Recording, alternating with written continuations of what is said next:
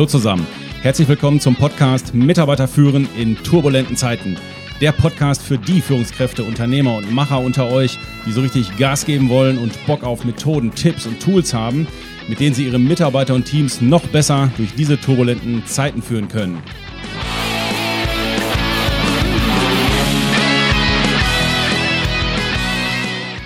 Mein Name ist Thomas Pütter und heute schnappen wir uns das mega wichtige Thema der sogenannten A, B und C Mitarbeiter, beziehungsweise bringen an der Stelle mal etwas Licht ins Dunkel, was genau dahinter steckt.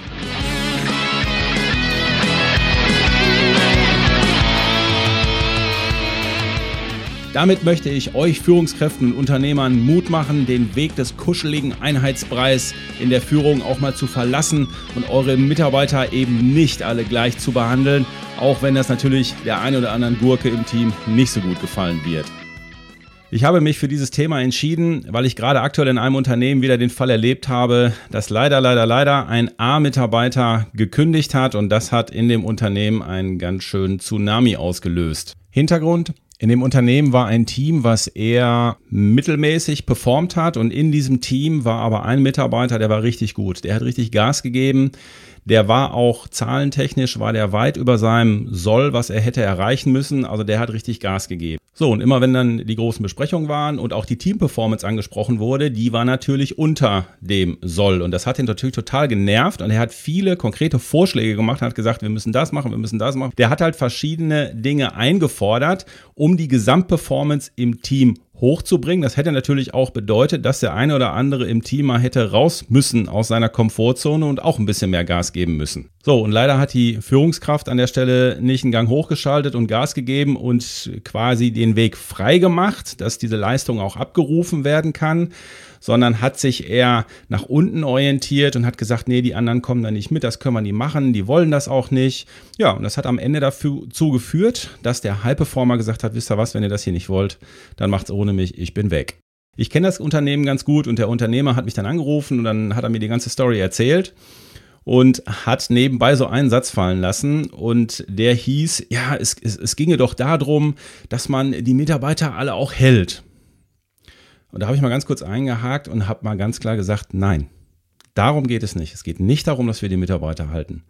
Es geht nur darum, dass wir die guten Mitarbeiter halten. So, und dann war natürlich die Diskussion erstmal heiß im Gange. Ja, aber Fachkräftemangel und so weiter und so weiter. Das kann man natürlich dick diskutieren und das kann man auch schön sagen. Wir wissen alle, wie schwierig der Fachkräftemangel ist. Dennoch bleibe ich dabei, es geht nicht darum, alle Mitarbeiter zu halten, es geht darum, die besten oder die guten Mitarbeiter zu halten. Im Grunde ist das ein Paradebeispiel für das Konzept der A, B und C Mitarbeiter. Warum? Weil er war wahrscheinlich ein klassischer A-Mitarbeiter. Was zeichnet denn so einen klassischen A-Mitarbeiter aus? Er liebt Veränderungen, er arbeitet immer an der Zielerreichung und oft übertrifft er auch seine Ziele. Das war in dem Fall auch der Fall. Der hat die Stimmung im Team im Blick und er kümmert sich auch aktiv darum. Das tun die anderen nämlich nicht. Die sagen nämlich nur, ja, Stimmung ist wichtig, tun aber nichts dafür. Die A-Mitarbeiter haben also so einen hohen leidenschaftlichen Einsatz. Die sind auch sehr transparent in der Art, wie sie arbeiten und kommunizieren. Und die haben im Regelfall auch sehr ausgeprägte Soft Skills. Das heißt, die haben eine gute Rhetorik am Leib, die können sich gut ausdrücken, die sind sehr kommunikativ und so weiter.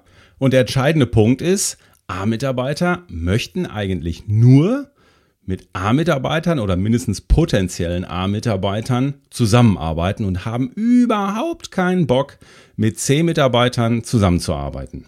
Die wollen in einer Umgebung oder sagen wir mal in einem Milieu arbeiten, wo sich Leistung lohnt, wo Leistung auch anerkannt wird, wo eben nicht Einheitsbrei ist, wo es wirklich raussticht, wenn man auch mal Gas gibt und wo das auch von den Führungskräften und der Unternehmensleitung gewollt ist. Und wenn wir das als Unternehmen nicht anbieten können, dann haben wir demotivierte A-Mitarbeiter und die bleiben im Regelfall nicht lange. Kommen wir mal zum B-Mitarbeiter. In Bezug auf die Veränderungen ist das da schon ein bisschen anders. Während der A-Mitarbeiter die Veränderungen liebt, ist der B-Mitarbeiter eher so drauf, ja, Veränderungen sind möglich, aber bitte nur in kleinen Schritten und nicht zu viel. In Bezug auf die Zielerreichung erreichen sie überwiegend ihre Ziele, aber das auch halt nicht immer. Sie wollen gute Stimmung, tun aber selber wenig dafür. Die haben auch ein sehr unterschiedliches Leistungsniveau, was sie, was sie abrufen. Also mal sind die auf 100 Prozent, mal sind die auf 60 Prozent. Das ist halt nicht jeden Tag gleich. Das ist immer so ein bisschen tagesformabhängig bei den B-Mitarbeitern. Ja, die fallen im Regelfall auch nicht so auf. In Amerika nennt man die diese berühmten 9-to-5er. Ja, die kommen und die gehen, die machen ihren Job, aber das war es dann im Grunde auch. Die sind auch meistens ehrlich und haben aber eher so ein durchschnittliches Soft-Skill-Level. Und die können mit Zweitklassigkeit gut leben, während das bei A-Mitarbeitern überhaupt nicht geht. Und je nachdem, wo wir B-Mitarbeiter bei uns im Unternehmen eingesetzt haben, B-Mitarbeiter stellen nur B-Mitarbeiter ein und C-Mitarbeiter ein. Sie würden aber niemals einen A-Mitarbeiter einstellen. Das ist viel zu stressig für die. Ja, vielleicht sollten wir an der Stelle auch mal erwähnen, dass A, B und C-Mitarbeiter nicht bedeutet, A-Mitarbeiter sind die in der oberen Hierarchie, B-Mitarbeiter sind die Führungskräfte und C-Mitarbeiter sind die Teammitglieder. Das ist natürlich nicht so. A-Mitarbeiter, B-Mitarbeiter und C-Mitarbeiter gibt es in allen Hierarchieebenen, sowohl ganz oben in der Mitte als auch unten. Und deswegen ist es so wichtig, dass wir erkennen, welcher von unseren Mitarbeitern A, B und C ist und dann auch schauen, an welchen Schaltstellen sitzen die denn? Wenn ich nämlich an einer wichtigen Schaltstelle, die darüber entscheidet, ob ein Mitarbeiter eingestellt wird oder nicht, oder ob ich einen Abteilungsleiter habe, der entscheidet, den nehme ich in mein Team oder den nehme ich nicht in mein Team. Wenn das jetzt B- oder C-Mitarbeiter wären, dann wissen sie, was in diesem Betriebsbereich auch passiert. Ja, dann werden maximal B-Mitarbeiter kommen, höchstwahrscheinlich aber C-Mitarbeiter. Und dann ist es schnell gelaufen mit dem Wunsch, ein High-Performance-Team aufzubauen. Schauen wir uns mal an, wie C-Mitarbeiter so ticken und woran ich sie erkennen kann. C-Mitarbeiter schauen eher zurück, sie mögen keine Veränderungen, Ziele werden hin und wieder nur erreicht, also eher selten.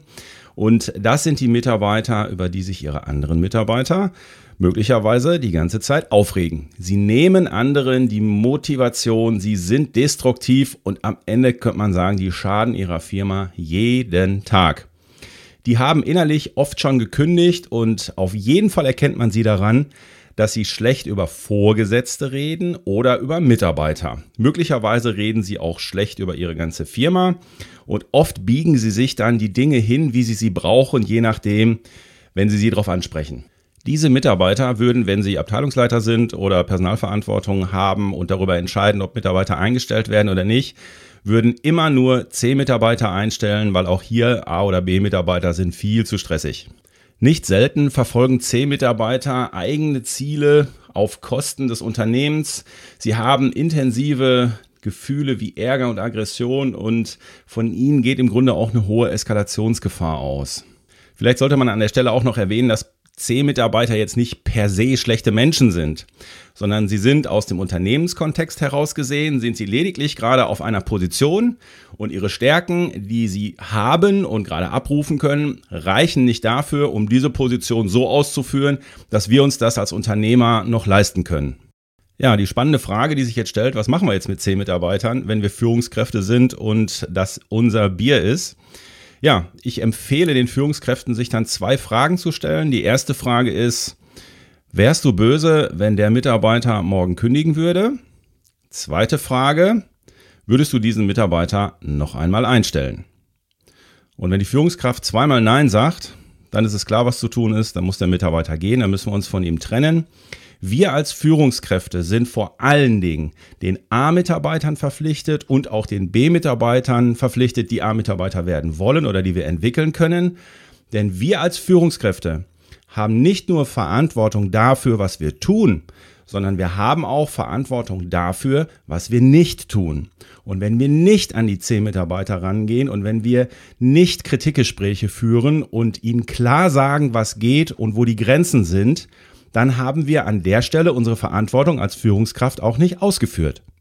Und dieses nicht in den Lied gehen, nicht mal eine Ansage machen, diese Dinge alle laufen lassen und diese Sonderlocken der C-Mitarbeiter zulassen, das ist das, was sehr, sehr viele Mitarbeiter wirklich täglich nervt, was ihnen die Motivation nimmt und dann fahren die auch langsam mit ihrer Produktivität runter und am Ende passiert ihnen dann das, was ich jetzt gerade in dem Unternehmen erlebt habe. Dann sagt der eine oder andere A-Mitarbeiter auch, okay, dann bin ich mal weg. In unserer Ausbildung zum Business und Change Coach frage ich unsere Teilnehmer immer an der Stelle, okay, ja, dann würde ich auch sagen, äh, schätzt doch jeder mal jetzt die Verteilung in seinem Unternehmen ein. Zu wie viel Prozent habe ich A-Mitarbeiter, zu wie viel Prozent habe ich B-Mitarbeiter und habe ich vielleicht auch C-Mitarbeiter bei mir im Unternehmen. Ja, und dann geht natürlich immer so ein Raunen durch den Raum, Blicke gehen an die Decke, ja, so, äh, äh, ja, hm, weiß ich auch nicht so genau. Aber gut, schauen wir uns heute mal nicht die einzelnen Unternehmen an. Schauen wir uns mal die ABC-Verteilung in Deutschland an. 2018 hat das die Gallup GmbH ja gemessen und da ist die Verteilung der ABC-Mitarbeiter wie folgt, also gemessen an der Arbeitnehmerschaft in Deutschland. A-Mitarbeiter 15 Prozent, B-Mitarbeiter 71 Prozent und C-Mitarbeiter 14 Prozent. Ja, jetzt könnte man ja sagen, so what? Äh, so, was soll ich jetzt damit machen mit der Information? Ich möchte hier auf zwei Dinge hinweisen an der Stelle. Zum einen auf das Thema Produktivität. Wir sollten mal darauf schauen, was uns denn B- und C-Mitarbeiter wirklich kosten. Und das könnte man ja theoretisch so errechnen. B-Mitarbeiter haben eine geringere Produktivität von 30 Prozent und C-Mitarbeiter, bei denen sinkt die Produktivität um 60 Prozent. Das heißt, Gleichzeitig zahlen wir aber unseren Mitarbeitern in den Unternehmen, so wie ich es auf jeden Fall wahrnehme, häufig A-Gehälter für A-Mitarbeiter. Und im Grunde müssten wir ja jetzt mal 30 Prozent davon abziehen oder 60 Prozent davon abziehen. Das ist tatsächlich die Leistung, die abgeliefert wird von den Mitarbeitern. So, und wenn ich das jetzt mal die Mitarbeiterzahlen nehme, die ich an B-Mitarbeitern habe oder C-Mitarbeiter, da kommen ganz schöne Summen zusammen. Mir ist auch klar, dass man diese etwas einfache Rechnung auch angreifen könnte. Sagen, ja, ist ein bisschen einfach gerechnet und so. Ja, das weiß ich. Ich möchte aber auch nur den Impuls setzen, dass es auch hartes Geld kosten kann. Eine Sache bleibt aber unbestritten. Das Ganze ist noch ohne Fluktuationskosten gerechnet. Die haben wir noch nicht mit drin. Und wenn A-Mitarbeiter, B-Mitarbeiter gehen, das kostet richtig hartes Geld. Im Regelfall sagt man so als Daumenwert, eine Fluktuation kostet immer sechs Monatsgehälter. Das sind einmal die drei Monatsgehälter des Mitarbeiters, der geht, weil er drei Monate lang in, oder weil er in seinen letzten drei Monaten nicht mehr so produktiv ist. Da bringt er mir im Grunde nicht mehr viel. Und der neue Mitarbeiter, der kommt, der braucht drei Monate, bis er auf dem Level ist, wo wir wirklich was von ihm als Unternehmen haben können. Von daher ist so die Faustformel, eine Fluktuation kostet mindestens immer sechs Monatsgehälter. Ja, der andere Aspekt, auf den ich an dieser Stelle gerne hinweise, ist, man kann natürlich dieses Verhältnis von A, B und C Mitarbeitern sich auch zum Ziel machen und das auch vielleicht gemeinsam mit seinen Führungskräften festlegen. Ich kenne einige Unternehmen, die dieses Konzept der Verteilung von A, B und C Mitarbeitern als Vision mit in ihre Führungskräfte-Strategietagungen mitgenommen haben, die sie einmal im Jahr machen und das einfach im Führungskräftekreis besprochen haben, haben denen erklärt, hör mal, das sind A-Mitarbeiter, das sind B-Mitarbeiter, das sind C-Mitarbeiter. Was meint ihr denn, was sollten wir uns als Vision, als langfristige Vision für uns auferlegen? Was würde da Sinn machen und was ist auch realistisch? Ich selbst habe das seinerzeit in meinem eigenen Unternehmen mit 80 Mitarbeitern als Geschäftsführer gemacht. Wir haben uns in der Strategietagung zurückgezogen. Wir hatten das große Ziel rausgegeben. Wir möchten attraktiver Arbeitgeber werden. Und für mich war immer klar, das werden wir nur erreichen, wenn wir mindestens auf der Führungskräfteebene ein ABC-Mitarbeiterverhältnis haben von 80 Prozent meiner Führungskräfte müssen A-Mitarbeiter sein, 20 dürfen B-Mitarbeiter sein und keine C-Mitarbeiter auf den Schlüsselpositionen. Ansonsten werden wir das große Ziel, einer der ersten attraktiven Arbeitgeber in Rheinland-Pfalz zu werden, werden wir sonst nicht erreichen. Ja, hat ein paar Jahre gedauert. Ich gebe es zu, es ist ein etwas längerer Weg, aber es hat am Ende, glaube ich, auch ein Stück weit dazu beigetragen, dass es dann am Ende geklappt hat und wir attraktiver Arbeitgeber geworden sind. Interessant war für mich zu sehen, dass es alleine schon gereicht hat, dieses Konzept von ABC-Mitarbeitern meinen Führungskräften zu zeigen und dass wir uns gemeinsam darauf committen, wir wollen keine C-Mitarbeiter mehr an Bord haben. Alleine diese Tatsache hat dazu geführt, dass tatsächlich danach Führungskräfte, die sonst C-Mitarbeiter haben gewähren lassen, wirklich angefangen haben, Kritikgespräche zu führen, ihnen Grenzen aufzuzeigen und am Ende auch im Führungskreis offen diskutiert haben. Ich glaube, ich habe einen C-Mitarbeiter identifiziert. Wie gehen wir damit um? Also das hat wirklich zu einer offenen Kultur äh, innerhalb des Führungskreises geführt und von daher halte ich das für echt pures Gold. Bringt das Konzept in euer Unternehmen ein. Es hilft euch wirklich, die guten Mitarbeiter ans Unternehmen zu binden und insgesamt wird auch die Stimmung besser, die Blockaden sind weg und dieses ewige Gemaule über die C-Mitarbeiter hört dann auch irgendwann mal auf. So, meine Lieben, das war das Konzept von den ABC-Mitarbeitern. Hier nochmal die Zusammenfassung für euch. A-Chefs und A-Führungskräfte ziehen A-Mitarbeiter an. A-Führungskräfte haben verstanden, dass man Spitzenleistung auf Dauer auch nur mit Spitzenmitarbeitern hinkriegt. Sie möchten ihre Mitarbeiter wachsen sehen und gehen gerne an die Seite, wenn sie feststellen, okay, er ist soweit, er kann an mir vorbeiziehen und die gönnen denen dann auch den Aufstieg. B-Chefs und B-Führungskräfte ziehen B- und C-Mitarbeiter an. B-Führungskräfte kennen ihre Schwächen und daher geht es ihnen eher um das Thema Absichern der eigenen Position.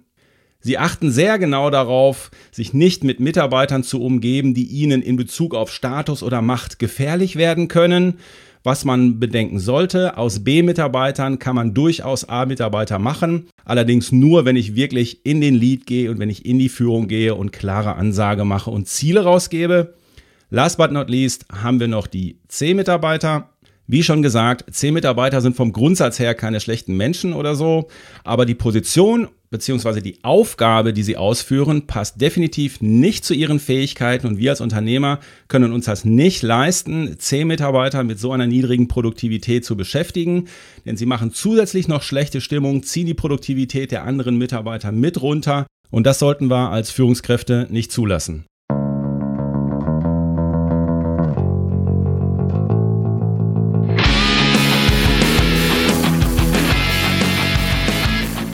Hierzu passt auch wunderbar das Zitat aus unserem aktuellen Buch Klare Kante, das da heißt, manchmal muss man einen erschrecken, um 100 zu erwecken.